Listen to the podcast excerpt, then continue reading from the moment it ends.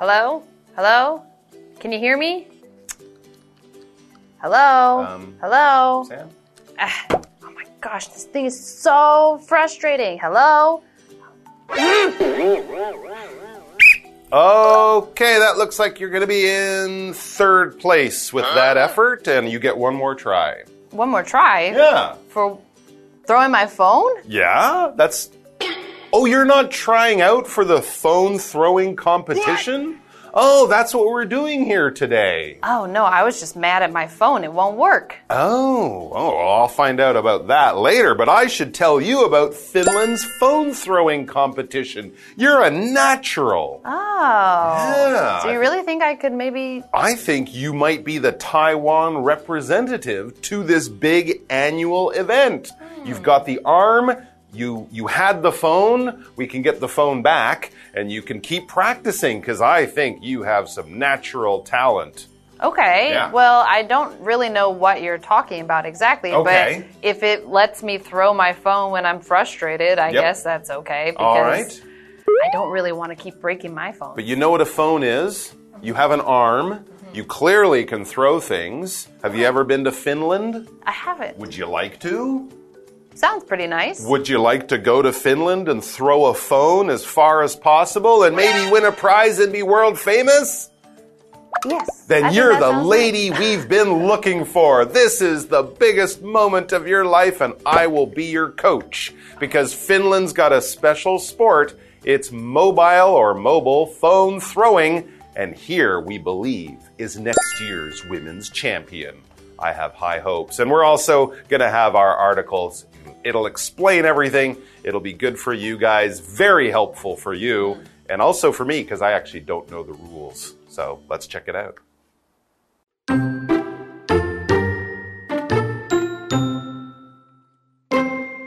Does your cell phone make you mad? Does it also make you want to throw your phone? Well, you are not the only person. Many people want to do that.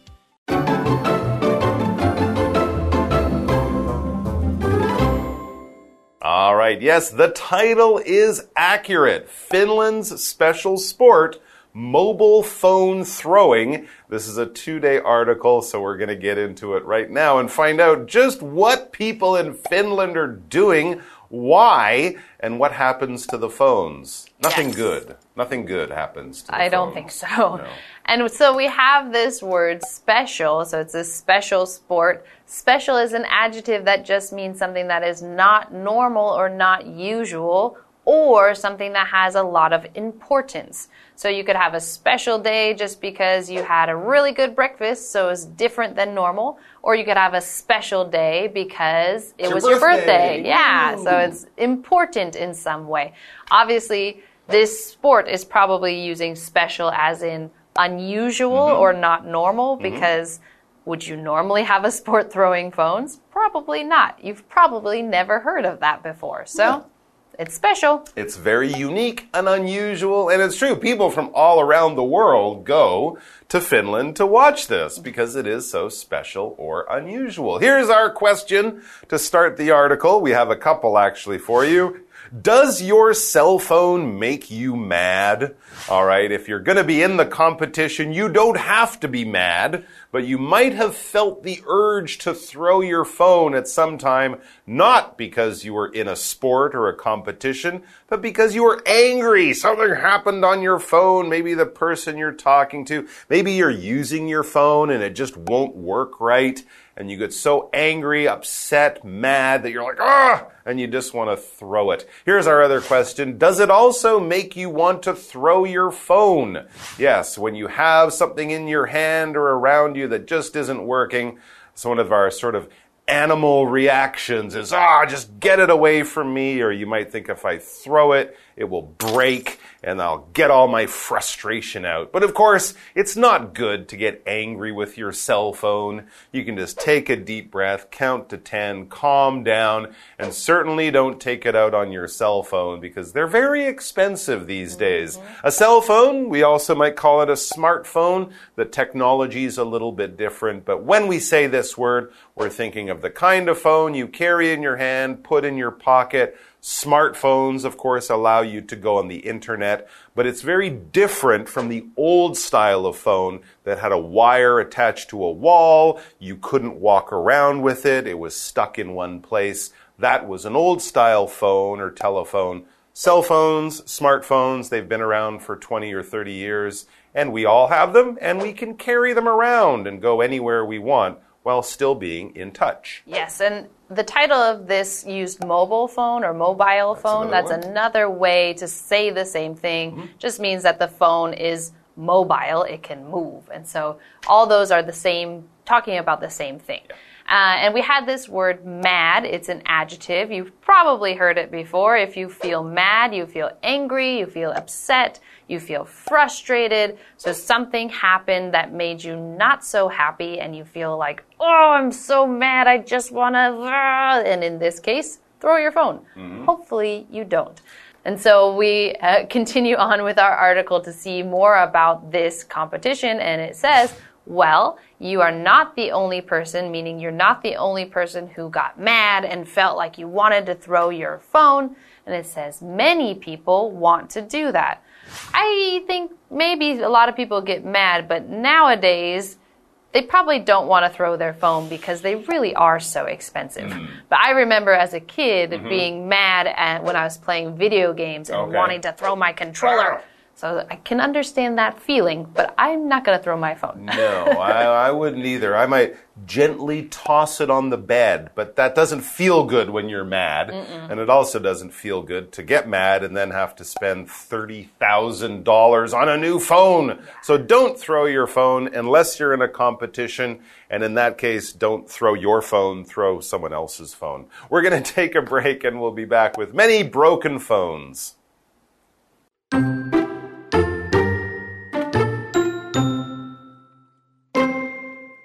Every year, people go to a town in Finland. They take part in a special event. It is the Mobile Phone Throwing World Championships. In the event, people throw cell phones. However, they are not their cell phones, they are old cell phones, and the event prepares them for the people.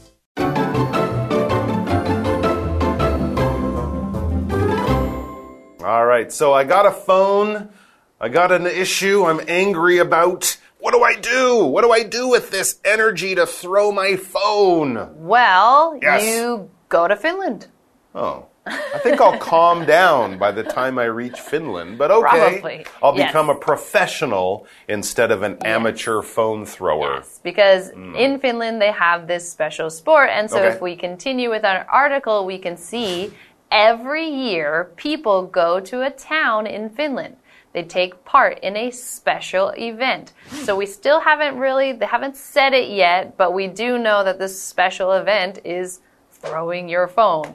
And so they go to a town in Finland. A town is a word, uh, it's a noun, and it is a place that people live and work, and there are shops and stores, and it's bigger than a village, but smaller than a city. So it's kind of right in the middle as far as size and population, meaning how many people live there. So a town. It's not not teeny tiny, not mm-hmm. super big, but just a cute little town. Yeah, village, town, city. I think that's what mm-hmm. most people would say. And if you have an event, you have some kind of special organized activity. We have events of all kinds, of all sizes, for all sorts of reasons. Hey, it's your birthday? We're going to take you out for pizza and cake. It's going to be fun. 14 of your best friends will be there. That's an event. The Olympics. That's a big event. The World Cup is an event that happens every four years. We could have an entertainment event, like a concert that a, a favorite band is playing in town this weekend. It could be a business event, a big meeting, or one of those trade shows for people in the computer business. It could be a political event. The president is coming to make a speech and lots of people will be there. But it's unusual, it's organized, it's planned, it might be special. Going to the store to buy some new shoes, that's not really an event. It might be special for you, but it's not kind of a holiday type thing. But if it's organized, if it's unusual, if it happens once a year, if it's part of the, the country's culture, it might be an event of some size or type because they come in many shapes and sizes. Oh, what is this event? We know it's in Finland, we know it's in the summertime, and we know phones will be flying. So, what is it? It is the Mobile Phone Throwing World Championships, the MPTWC but no one calls it that. No. They call it the Phone Throwing Championships. The full name, though, is there. What is it? Again, not too complicated. In the event, in this special activity, I guess it's a sports Yeah. event. I'm not sure. But in the event, people throw cell phones. You get a cell phone, you put it in your hand, you use your muscles, you make it fly. Yes, and it's the World Championship, so there must be other smaller competitions around There- the oh, world. that's true. to see who can join the World point. Championship. But anyway, so if we continue, it says, however, they are not their cell phones, meaning you're not throwing your Ah. own phone. Whew. Ah. They are old cell phones, Okay. and the event prepares them for the people. Okay, so you don't even have to bring your phone, your old phone, to the event. There will already be event phones ready for you to throw. Interesting. Probably so that it's fair. I would think so. I mean, people don't want to break their phones, but you're right. Someone might come with a really heavy, or they might even take the phone apart, mm. Put in extra stuff to make it heavy. So this is safe. This is safe. This is mm-hmm. fair. This is even. Everyone throws the same type of phone, so no one will get a special advantage. I like that idea. And there's so much more about this event that we will be learning about tomorrow. So get your throwing arm in shape. Make sure to grab your big brother or little sister's phone. Don't throw yours. And we'll be back tomorrow. Don't do that. They'll, then they'll throw you, and you don't want that. See you soon, guys. Does your cell phone make you mad? Does it also make you want to throw your phone? Well, you are not the only person. Many people want to do that. Every year, people go to a town in Finland. They take part in a special event. It is the Mobile Phone Throwing World Championships. In the event, people throw cell phones. However, they are not their cell phones, they are old cell phones, and the event prepares them for the people.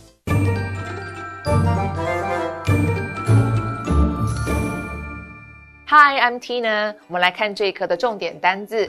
第一个，special，special，形容词，特别的。I got a special gift from my dad today。我今天收到爸爸送的一个特别的礼物。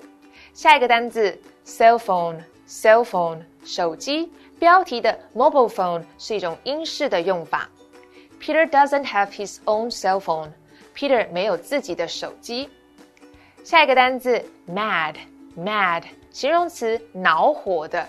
My mother was really mad at me yesterday。我妈妈昨天对我非常火大。最后一个单字 town town 名词城镇。Robin lives in a small town in Canada。 Robin 住在加拿大一座小镇。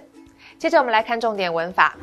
第一个 A makes B 加动词，A 使得让 B 做某件事情。Make 是使使得的意思，它的后面可以接原形动词。我们来看看这个例句。 I heard this movie is really sad. I even brought some tissues. Don't worry, I never cry at movies.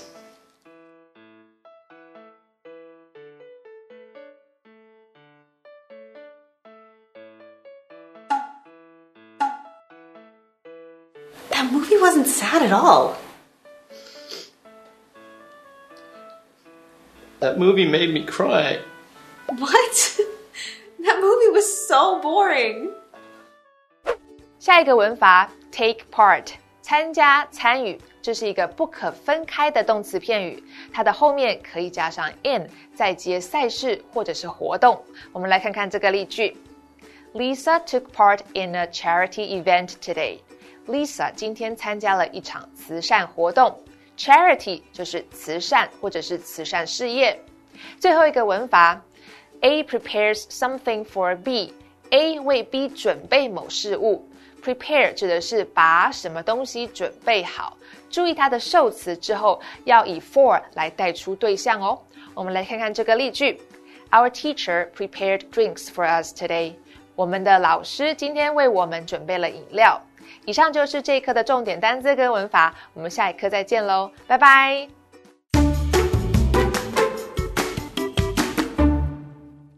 Hi everyone! Today we're going to take you to the Anping Tree House, and that is located in Tainan. So, have you ever wondered what you can see in this tree house? Hmm, well, there are lots of things that you can do there, and I think there are some adorable animals that you can see there as well. So let's learn what we can do in the Anping Tree House. Let's go.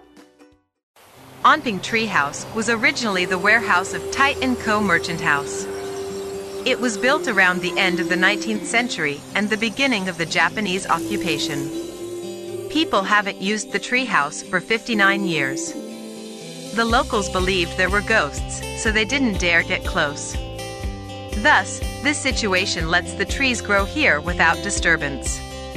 After being redecorated and renewed, it was opened to tourists in 2004 as the Anping Treehouse. The treehouse appears to be surrounded by trees.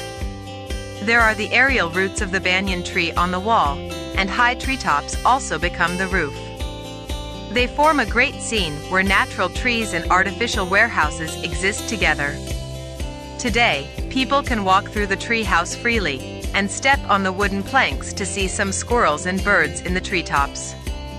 If you are tired from walking, you can take a break in the Treehouse Coffee Shop and enjoy the beautiful scenery of Tainan while eating ice cream.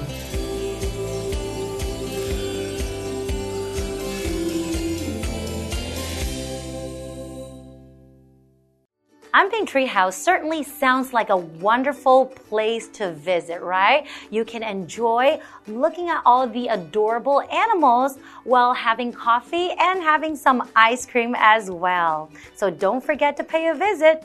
Well, this is all the time we have for today, and we'll see you guys next time. Bye bye.